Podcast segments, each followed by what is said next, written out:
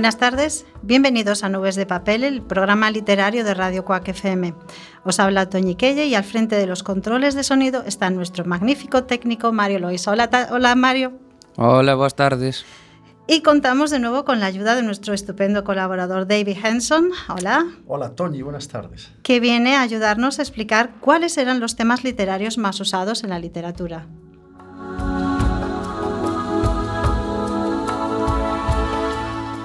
Desde el inicio de este programa, ya por marzo del 2017, hemos hablado mucho de la literatura y hemos recordado a magníficos escritores. Vimos como la música, los refranes, las leyendas e incluso el cine también forman parte de la literatura.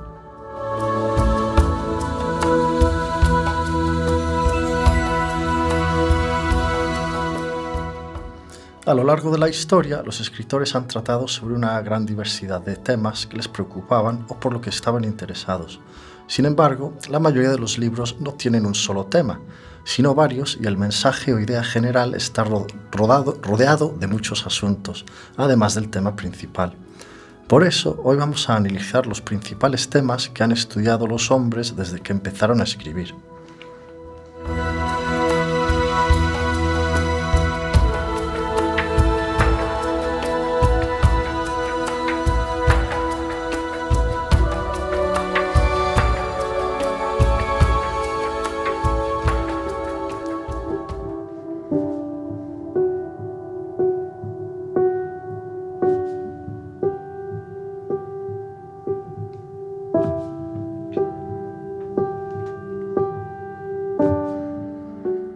Cualquier otra obra de arte, las literarias están hechas para que sus lectores disfruten con ellas, que se emocionen con sus historias. La literatura busca el placer estético e intenta transmitir la belleza a través de las palabras.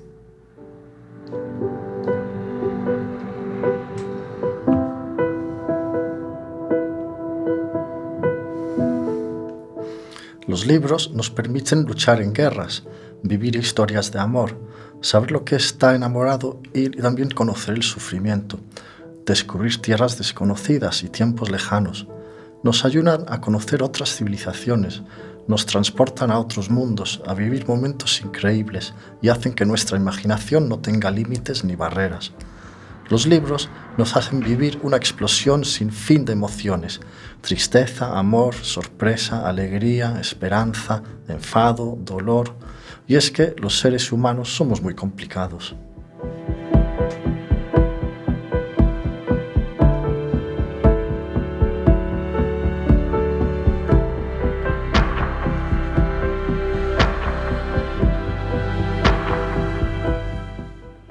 Hay sentimientos que se, alivian, que se alivian leyendo.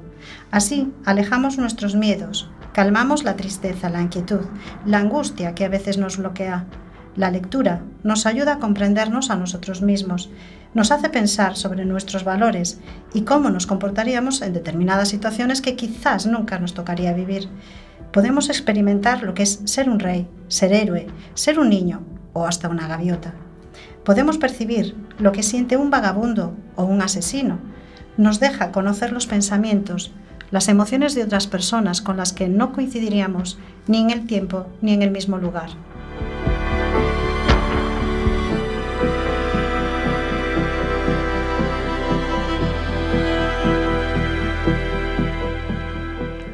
Leer nos ofrece nuevos horizontes, nos permite soñar y viajar a nuevos mundos, ver paisajes distintos al nuestro. Un libro es una máquina de tiempo, una máquina de sueños. Leyendo podemos ir a Egipto, a la antigua Grecia, a la Edad Media, a la prehistoria o a la Segunda Guerra Mundial. Podemos conocer las riquezas y pobrezas, las alegrías o tristezas de otras personas, su forma de vivir, descubrimos la historia de pequeños pueblos, de grandes reinos o de comunidades lejanas. Podemos viajar sin billete, sin límites.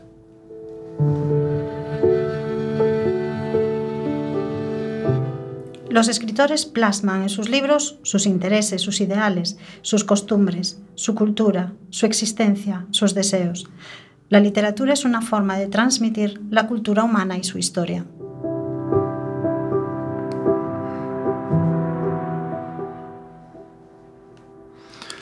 Pero ¿sobre qué cosas, sobre qué temas hablaron los escritores a lo largo de la historia?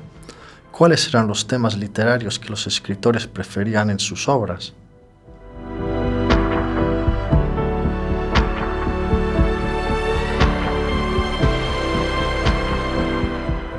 Siempre se ha escrito sobre los sentimientos del ser humano y los escritores se basan en estos sentimientos que están presentes en todas las culturas, eso sí, tratados de manera diferente, de acuerdo con los valores y tradiciones de cada sociedad. Cuando los escritores escriben, analizan las sensaciones que todos hemos sentido en alguna medida a lo largo de nuestra vida. Ejemplos clásicos de temas son el amor y el desamor, el sentido y el porqué de nuestra existencia, el paso del tiempo, la búsqueda religiosa, la felicidad, los celos, la muerte y la vida, la guerra y el odio, los pecados, la avaricia y la envidia, el miedo, la culpa, la ira y el orgullo. Tantos pecados, la nada y el vacío existencial.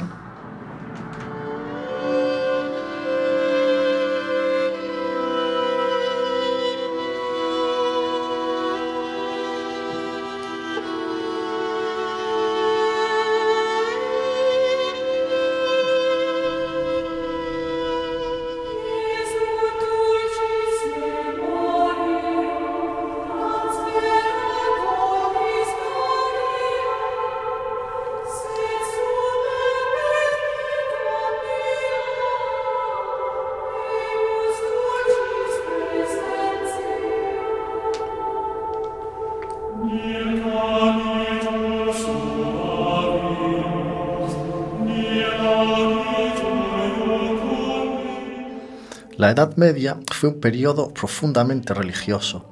Se consideraba la vida de los hombres como un paso hacia la vida eterna, y como necesitaban evadirse de su dura y difícil existencia, los trovadores les hablaban de paraísos que encontrarían después de la vida de este mundo, después de su muerte. La religión influyó en toda la sociedad y sobre todo en la poesía popular y anónima que se transmitía oralmente.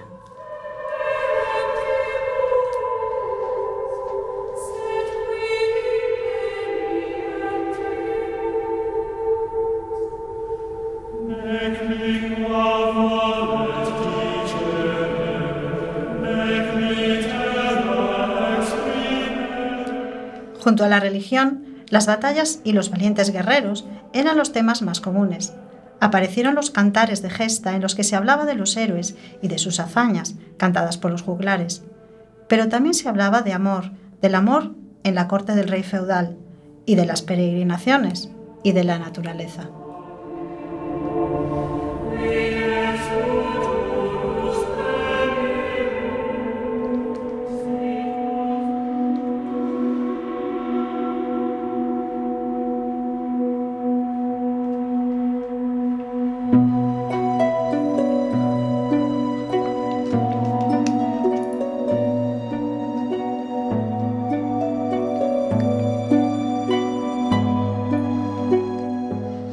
Los escritores explican cómo comportarse y vivir en la sociedad en el siglo XIV, como por ejemplo en El Conde Lucanor, escrito por don Juan Manuel. En esta obra se plantean problemas prácticos, por ejemplo, cómo conocer la verdadera amistad o cómo defender las propiedades o un negocio.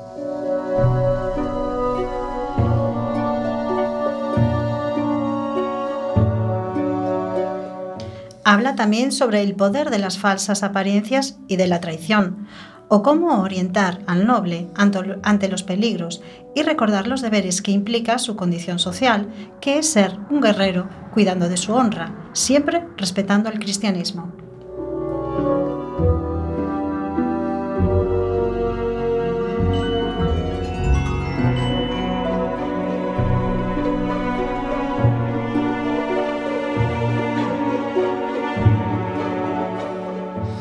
Jorge Manrique escribe coplas por la muerte de su padre, explicando los tópicos del momento, como que, como que la muerte se lleva por igual a pobres y a ricos.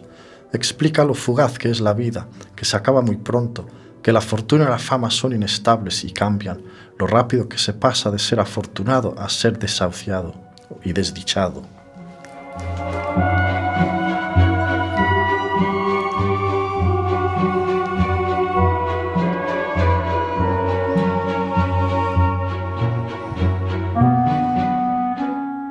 En la Celestina se cuenta la pasión amorosa entre Calisto y Melibea. A diferencia de los siglos anteriores, se describe un amor más físico, no tan espiritual. En esta obra se critica la moralidad de los hombres y se explica que la vida es una lucha continua que ocasiona dolor y desventura. El autor critica la sociedad de su tiempo denunciando los placeres mundanos, la codicia y el materialismo, el egoísmo y la corrupción de los personajes.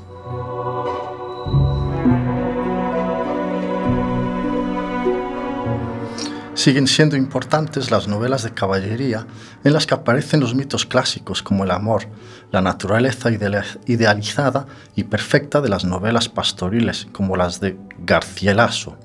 Pero también se imponen los temas filosóficos y morales de Fray Luis de León y la poesía mística española de San Juan de la Cruz y Santa Teresa de Jesús, con la religión como tema fundamental.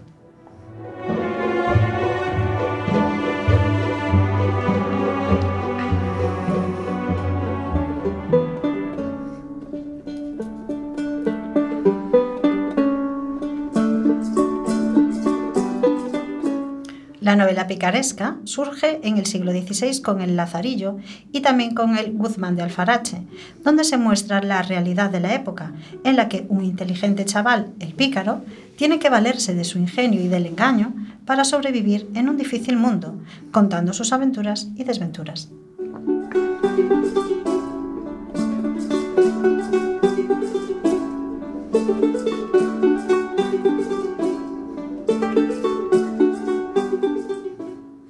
Y por otro lado, Miguel de Cervantes describe la locura de Don Quijote.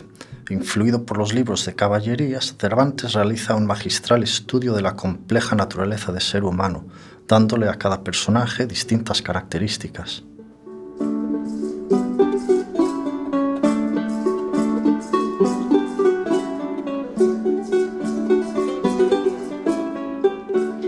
El barroco, siglo XVIII, los escritores consideran que la vida es un tránsito hacia la muerte y la existencia humana lleva a la decadencia y a la destrucción. El mundo es un engaño y la vida es un sueño, del cual se despierta en el momento de la muerte. Y así lo describe Calderón de la Barca en su obra La vida es sueño.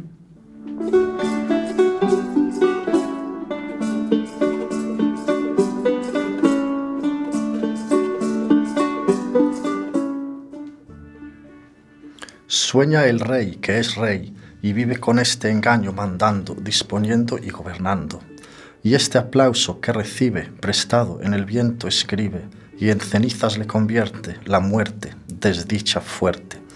Hay quien, quien intente reinar, viendo que ha de despertar en el sueño de la muerte. Sueña el rico en su riqueza, que más cuidados le ofrece. Sueña el pobre que padece su miseria y su pobreza. Sueña el que a medrar empieza, sueña el que afana y pretende, sueña el que agravia y ofende. Y en el mundo, en conclusión, todos sueñan lo que son, aunque ninguno lo entiende. Yo sueño que estoy aquí, de estas prisiones cargado, y soñé que en otro estado más ligero, lisonjero me vi. ¿Qué es la vida? Un frenesí. ¿Qué es la vida? Una ilusión, una sombra, una ficción. El mayor bien es pequeño, que toda la vida es sueño y los sueños, sueños son.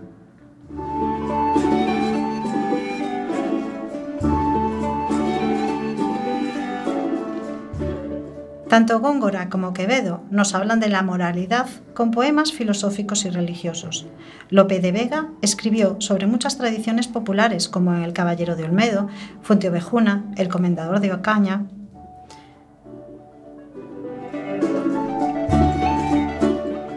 Durante la Ilustración sobresale la finalidad didáctica y querían que el conocimiento y la cultura llegaran a todas las personas, utilizando fábulas para que el pueblo llano comprendiera mejor el lenguaje.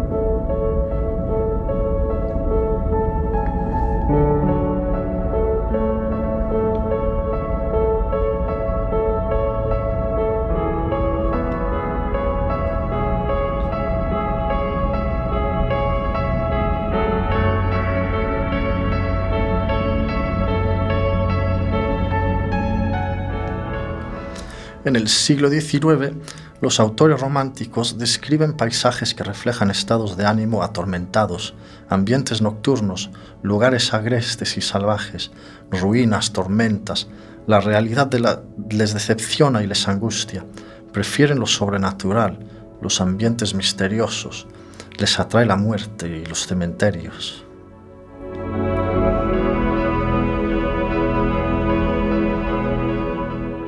Destacan Espronceda, con sus obras El estudiante de Salamanca y El diablo mundo, y sobre todo Gustavo Adolfo Becker, con sus rimas y leyendas.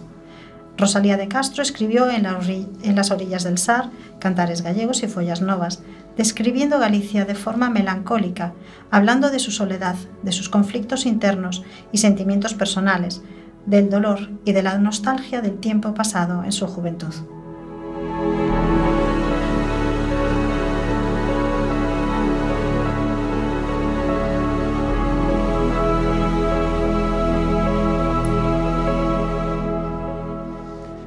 Airiños, airiños, aires, airiños da miña terra, airiños, airiños, aires, airiños, levaime a ela. Sin ela vivir non podo, non podo vivir contenta, que a donde queira que vaya, cúbreme unha sombra espesa. Cúbreme unha, so unha espesa nube, tal preñada de tormentas, tal de soidá preñada, que a miña vida envenena. Levaime, levaime airiños, como unha folliña seca, que seca tamén me puxo a calentura que me queima.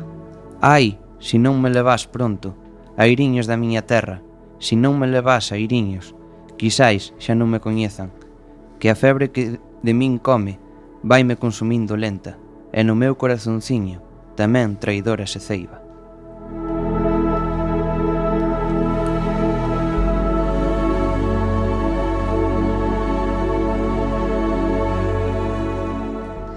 Por otra parte, en el realismo se cuentan los conflictos de la sociedad de la época, las tensiones políticas y religiosas, la hipocresía social y la importancia del dinero. Pardo Bazán, Blasco Ibáñez, Pérez Galdós, Galdós perdón, Clarín denuncian los aspectos políticos sociales del tiempo y el lugar donde viven.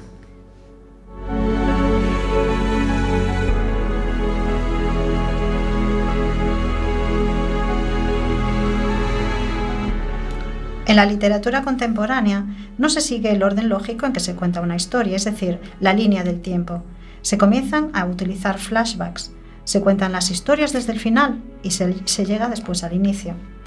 Existen en este momento dos grandes temas, la sociedad, los seres humanos con sus virtudes y defectos, y el otro tema es la falta de lógica de este mundo y de nuestra conducta.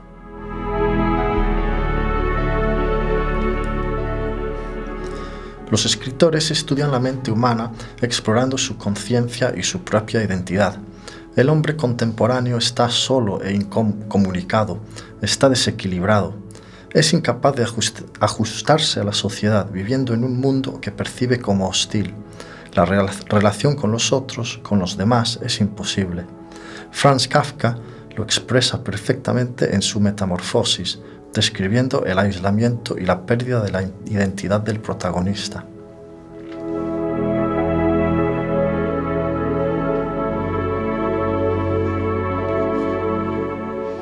Así, desde el inicio de la literatura, la religión y la búsqueda de una razón para la existencia humana han sido los temas fundamentales.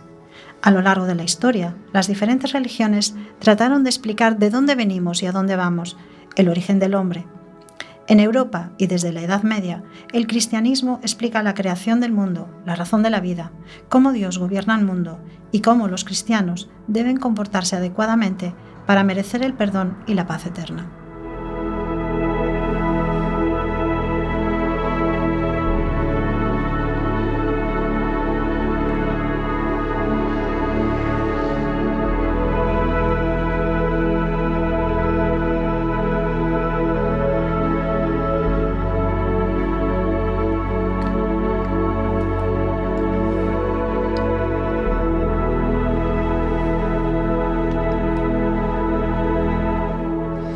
Sin embargo, uno de los temas más importantes y frecuentes será el amor. Al principio, como la religión lo inundaba todo, el amor era más espiritual que carnal, aunque ese amor profano y físico siempre fue necesario para poder procrear, si no, no habría raza humana ni estaríamos hoy aquí.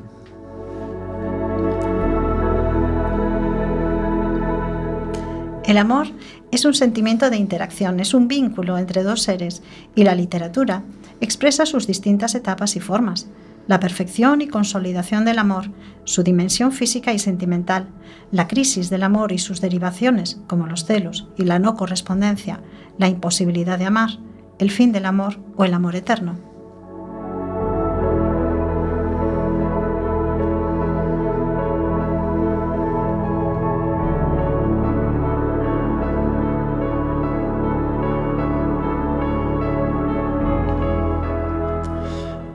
Conocemos las mil caras del amor, sea pasional o ideal. El amor es el ansia humana de estar unidos, de buscar a alguien que te comprenda y te complete. Es el anhelo de la felicidad, pero también la experiencia de la soledad, el dolor, el sufrimiento por la imposibilidad de estar juntos, la ausencia, la separación del ser amado.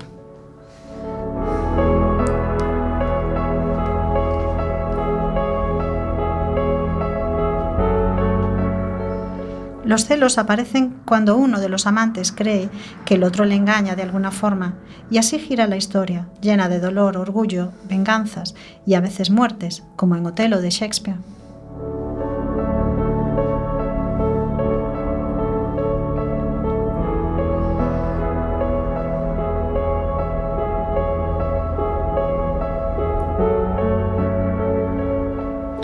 Existen varios tipos de amor.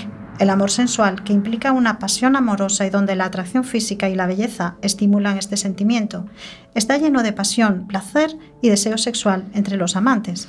Otro tipo de amor es el trágico, donde la fatalidad de lo prohibido y el cruel destino se encargan de impedir ese querer.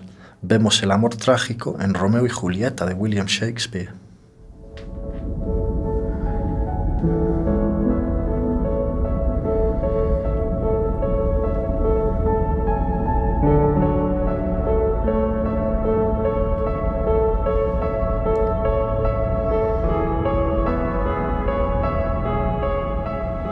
El amor es imposible cuando no se puede consumar porque existen problemas y obstáculos, sea la oposición de los padres o de la familia o de las diferencias sociales o cualquier otra situación que dificulte que la pareja se una.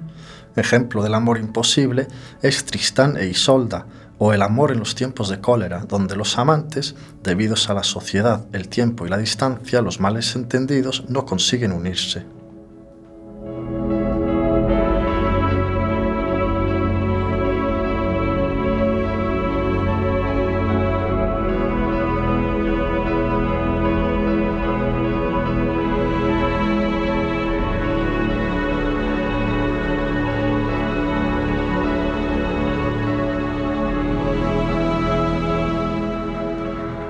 Los escritores también describen el amor idealizado o platónico, que es un amor perfecto e inalcanzable, donde no hay un contacto físico, pero sí de emoción.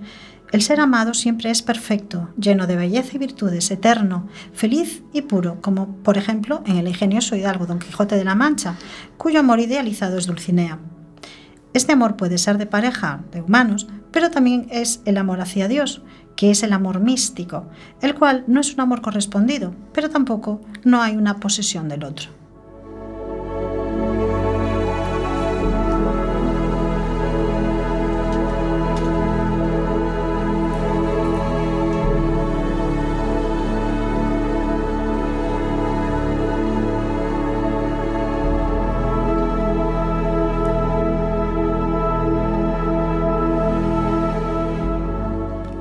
El amor cortés es el amor del feudalismo, en el que la dama es una persona insensible y cruel, y a quien el amante debe respetar y servir. La dama es perfecta y moralmente superior al hombre, y es el fiel reflejo de la belleza celestial que a veces se compara con la Virgen María. Este amor puede ser difícil y secreto, como en la Divina Comedia.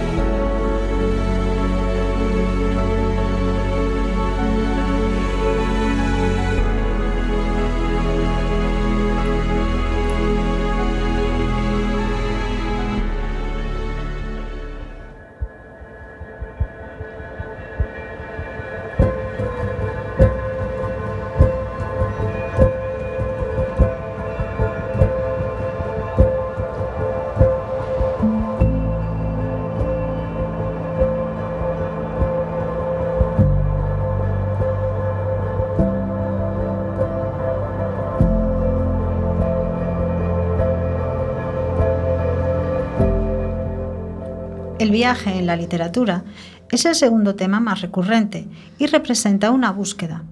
Puede ser de varios tipos. El viaje interior, que es el viaje figurado del héroe, que quiere conocerse a sí mismo y crecer como persona. Intenta buscar en su interior su propia personalidad, como escribe Hermann Hesse en Siddhartha.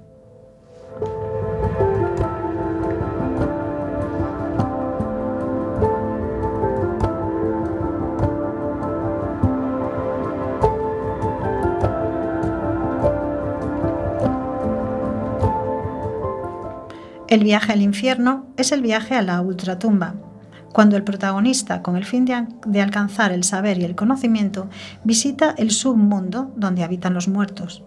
Dante visita el infierno en la Divina Comedia y Ulises en la Odisea.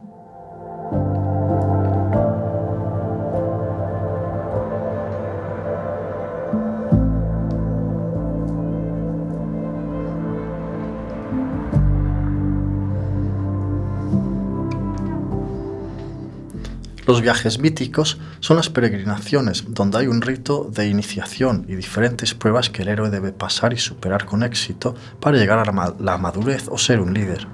Un ejemplo de este tipo de viaje lo podemos ver en la trama de textos épicos como El Señor de los Anillos, donde Frodo debe cumplir una misión podemos ver un viaje mítico en las historias de los caballeros andantes en las que el honor se consigue tras matar el dragón y rescatar a la princesa, o también en la Odisea.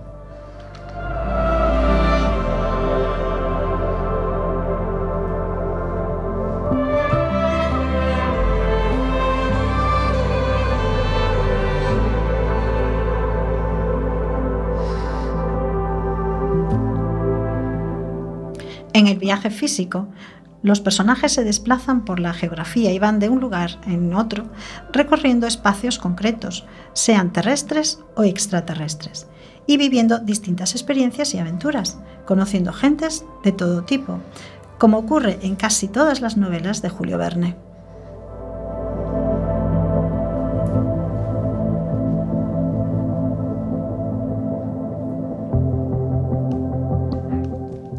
También tenemos el viaje social o viaje moral que ocurre cuando el personaje va recorriendo su entorno, su sociedad y presenta a las diferentes personas que componen su mundo, ya sea a modo de crítica o para enseñar sus costumbres y sus vicios. Un ejemplo de esto es el Lazarillo de Tormes.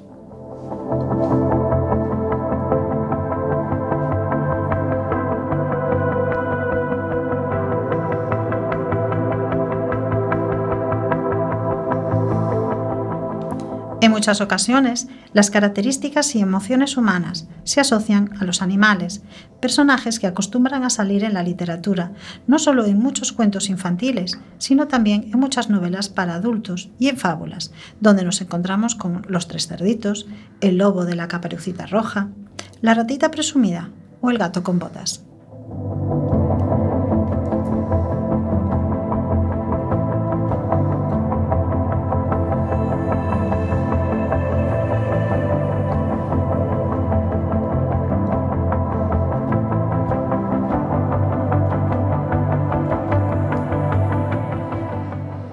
En las fábulas, escritas con moralejas para enseñar la diferencia entre lo bueno y lo malo, los animales presentan características humanas como el zorro, que representa la eustacia y la inteligencia.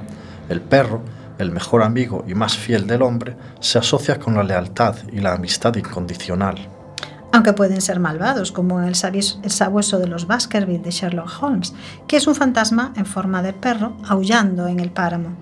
Colmillo Blanco es el título de una novela de Jack London y cuenta la domesticación de un perro lobo salvaje.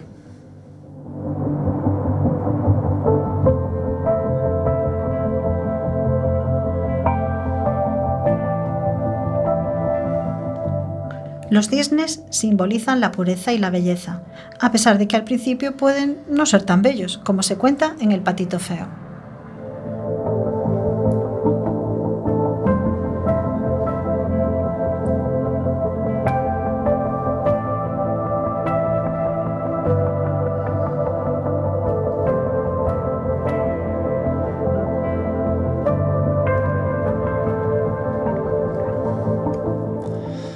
Y también conocemos caballos como Rocinante, de Don Quijote, y Babieca, del Cid Campeador. Los caballos se asocian con la libertad, una vida llena de aventuras junto a sus jinetes. Y otro protagonista de la literatura española es Platero, descrito por Juan Ramón Jiménez como pequeño, peludo, suave, tan blando por fuera que se diría todo de algodón, que no lleva huesos, solo los espejos de azabache de sus ojos son duros, cual dos escarabajos de cristal negro.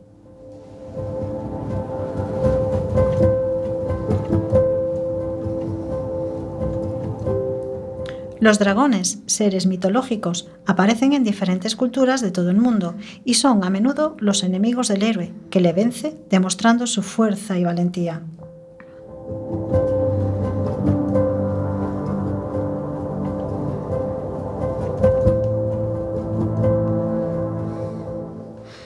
Herman Melville escribió Moby Dick, la gran ballena blanca perseguida por el capitán Ahab.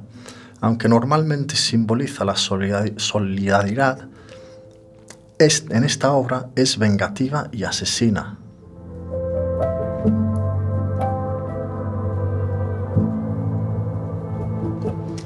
Edgar Allan Poe escribe El gato negro, que consigue volver loco al protagonista. Los gatos se asocian a la curiosidad, pero también a la mala suerte, a la magia y acompañan a las brujas. Todo es mentira.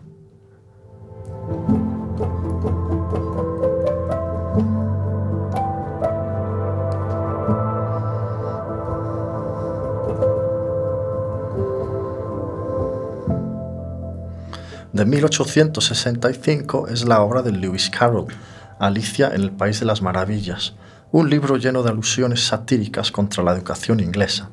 En esta historia sobresalen personajes como el conejo blanco, la oruga azul y el gato de Cheshire. El conejo simboliza la prudencia, pero aquí va siempre con prisas.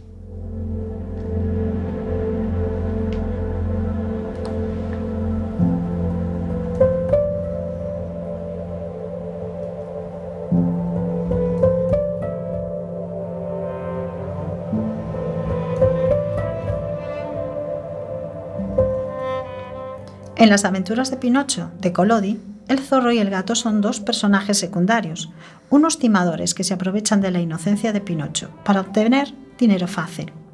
El animal más importante de la obra es el grillo que habla, Pepito Grillo, que es la voz de la conciencia del pequeño Pinocho.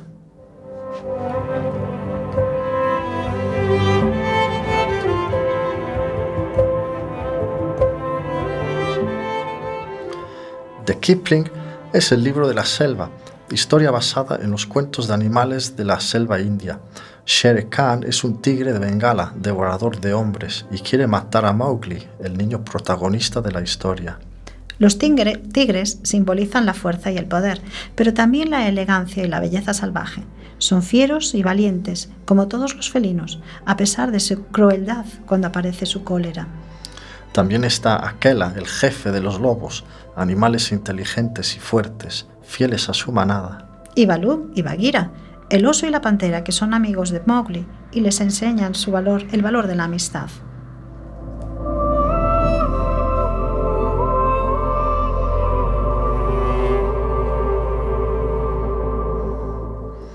En la selva también está Tarzán, creado por Edgar Rice Burroughs, donde aparece sus amigos los gorilas y los mangani, los grandes monos.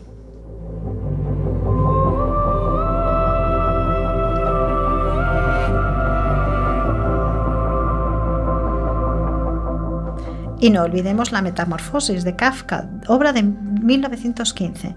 En ella, Gregor Samsa amanece un día convertido en un insecto, en un escarabajo.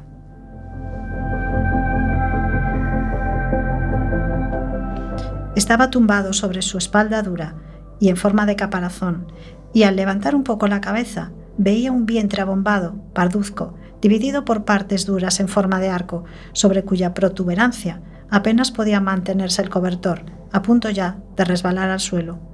Sus muchas patas, ridículamente pequeñas en comparación con el resto de su tamaño, le vibraban desamparadas ante los ojos.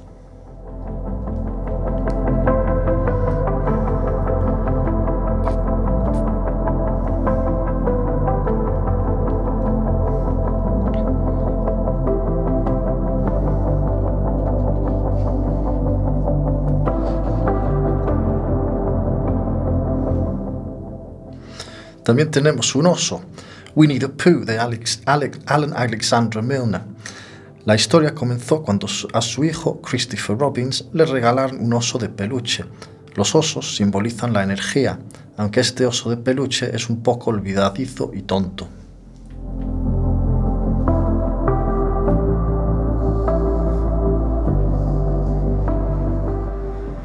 Ya mencionamos en anteriores programas la obra Rebelión en la Granja, en donde Orwell critica el régimen de Stalin en la Unión Soviética y lo compara con los animales de la granja. Los cerdos simbolizan la suerte en el dinero, la fortuna, ya que les encanta gozar de los placeres de la vida.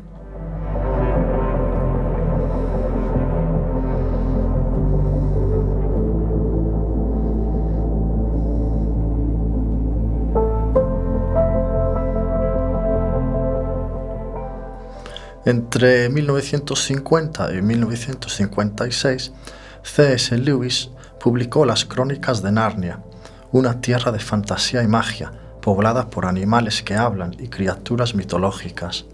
Sobresale Aslan, el león creador de Narnia. Era un león inmenso, peludo y brillante, y se mantenía de pie frente al sol naciente. Cantaba con toda su boca abierta y se hallaba a cerca de 300 metros de distancia. El león es una autoridad mágica, un animal sabio y compasivo. Es símbolo del poder, del honor, la energía y de la vitalidad.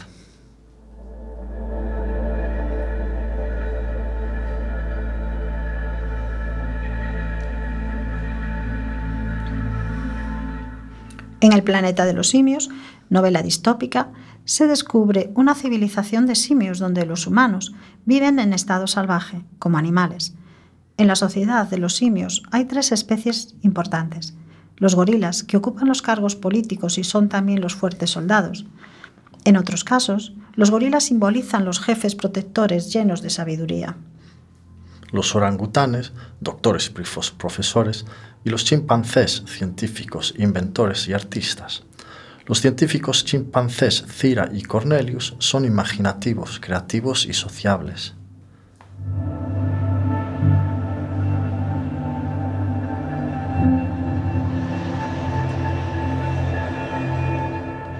En cuanto a los pájaros, aparte del simbolismo de la libertad de su vuelo, muchos escritores han tratado sobre ellos.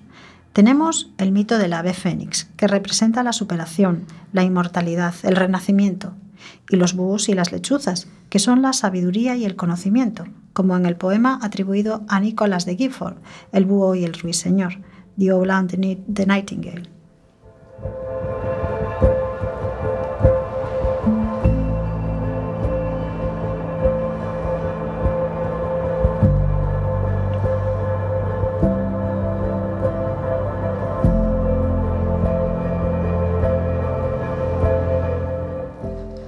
La famosa golondrina del príncipe feliz de Oscar Wilde representa el amor, aunque también las golondrinas aparecen en este poema de Becker.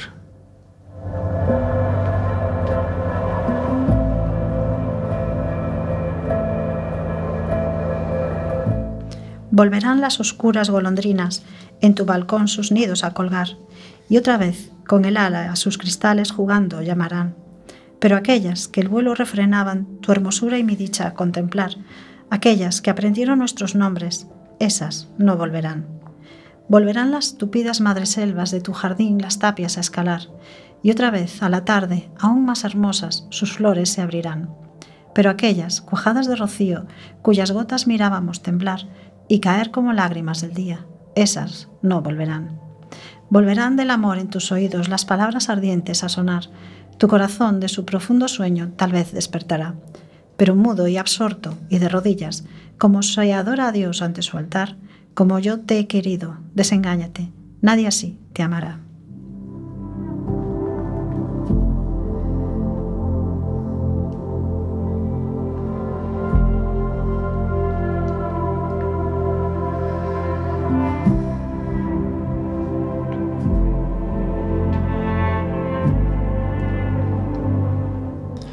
Juan Salvador Gaviota es una fábula en forma de novela de Richard Bach. La historia presenta a una gaviota aprendiendo sobre la vida y el vuelo, mostrando el camino de la superación personal. ¿Por qué, Juan? ¿Por qué? preguntaba su madre. ¿Por qué te resulta tan difícil ser como el resto de la bandada, Juan? ¿Por qué no dejas los vuelos rasantes a los pelícanos y a los albatros?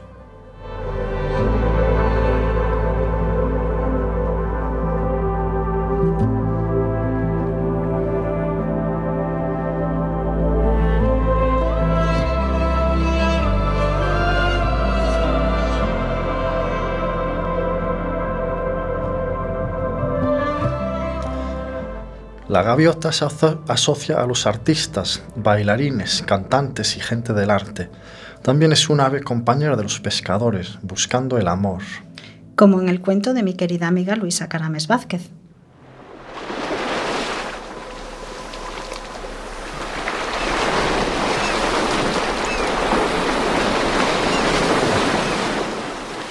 La gaviota agitó sus alas impaciente. La hora de la cita había pasado hacía tiempo ya. Alisó su plumaje blanco, moteado de varios tonos de gris, desde el gris pálido del suave plumón de su vientre hasta el gris profundo de sus alas, pasando por el tono azulado, irisado, de las plumas mayores, las que daban fuerza a su vuelo. Estaba orgullosa de su aspecto, desde la punta de su pico hasta las patas, que le permitían nadar con ímpetu a la búsqueda de su alimento diario.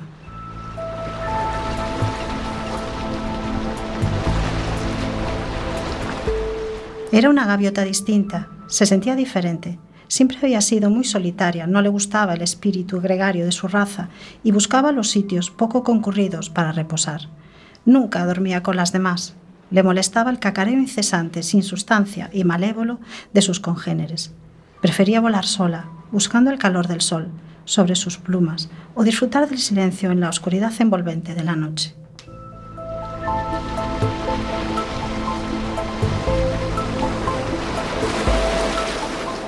Algunas veces, pocas, había buscado la compañía de otra gaviota que, como ella, apreciara la belleza del mar, que le gustara dejarse llevar por el viento, planeando suavemente en la brisa salina o luchando contra el temporal, alas abiertas y pensamientos libres.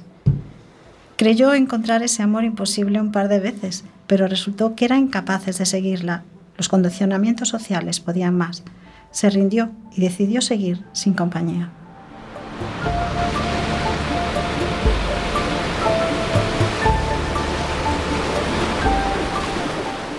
Era consciente de los comentarios que suscitaba en la comunidad.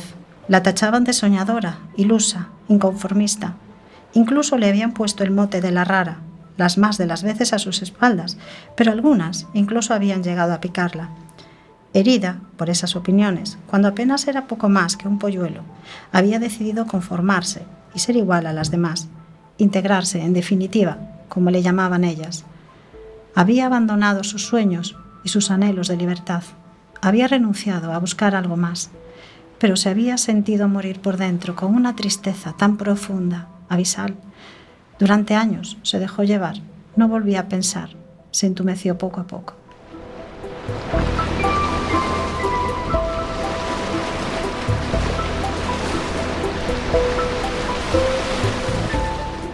Pero un día, descansando en las rocas, lo vio llegar, con su paso cansado, triste y desencantado de viejo lobo de mar, curtido en mil vientos y mil tormentas.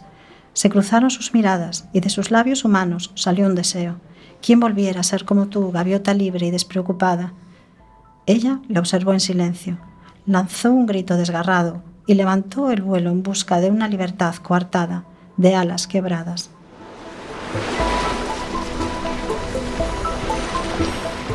Volvió al día siguiente y la encontró en el mismo lugar, ofreciéndole un trozo de pan, buscando su amistad.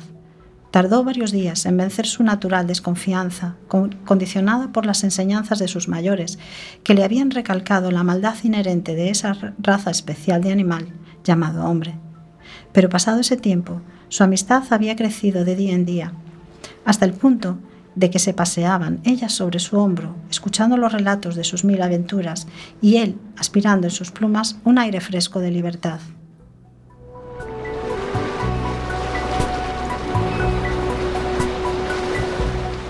Con él había vuelto a soñar, a sentir que ser diferente no es un defecto y que la búsqueda de la felicidad interior pasa por reconocerse a sí misma.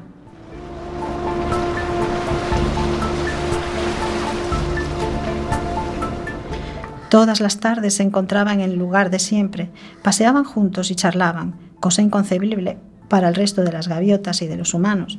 Pero ellas habían creado su universo propio, en el que no tenía cabida los convencionalismos. Eran felices solamente con su simple compañía, no necesitaban nada más.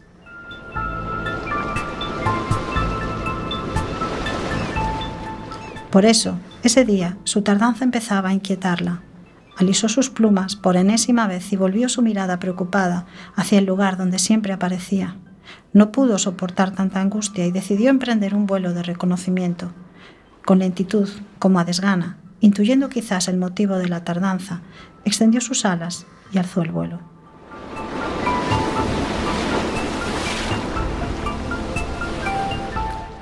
En ese instante las campanas de la iglesia empezaron a tocar, y ese sonido hizo triza su corazón, cortó su aliento, le arrebató las ganas de vivir. Pobre gaviota triste y solitaria de nuevo. Sus ojos se nublaron invadidos de lágrimas y se olvidó de planear. Dejó que las aguas grises y negras del océano la envolvieran y absorbieran su tristeza.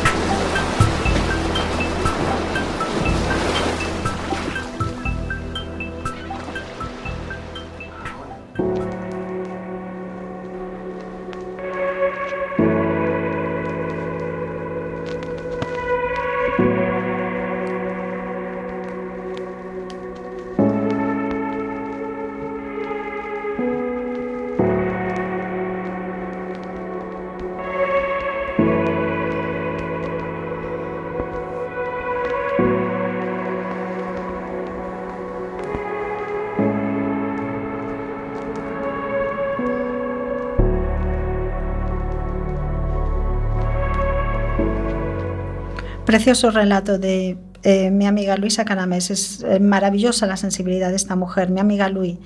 Nos conocemos desde que éramos niñas y aunque no es escritora a tiempo completo, siempre le gustó escribir en sus ratos libres y mostrar su sensibilidad a través de las palabras, además de su trabajo en el hospital.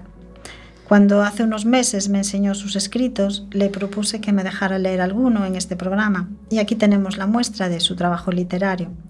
Más adelante, en próximos programas, volveremos a escuchar más relatos suyos, ya que tiene una especial emotividad y delicadeza al escribir, y además una variedad de temas sobre los que ella escribe.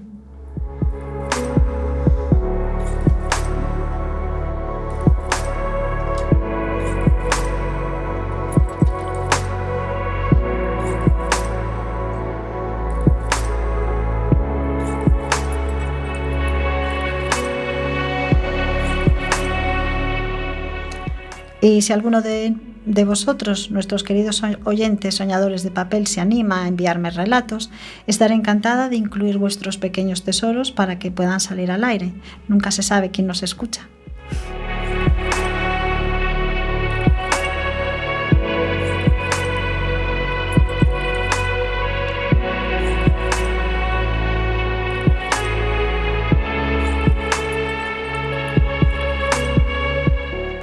Y hasta aquí hemos llegado en nuestro programa de hoy. Como habéis escuchado, existe un sinfín de temas que los escritores han tratado. Junto con la religión y el amor, las preocupaciones de los escritores pasan desde la mitología a los placeres cotidianos de la vida, desde las adversidades a las ansias de felicidad. Han escrito sobre todas las emociones humanas Y por eso, con mucha emoción, nos despedimos, esperando que hayáis disfrutado eh, con nuestro regreso a Radio Cuac después de un largo periodo de ausencia.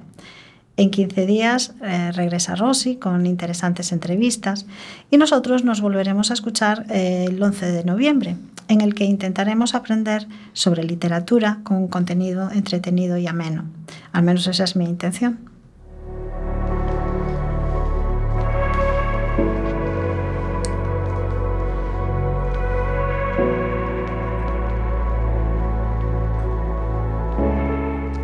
Muchas gracias David por estar aquí. Como siempre, un placer, ya lo sabes.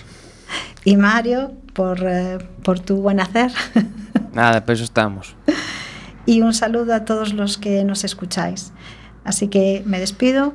Buenas noches, soñadores de papel. Hasta pronto. Adiós. Hasta luego.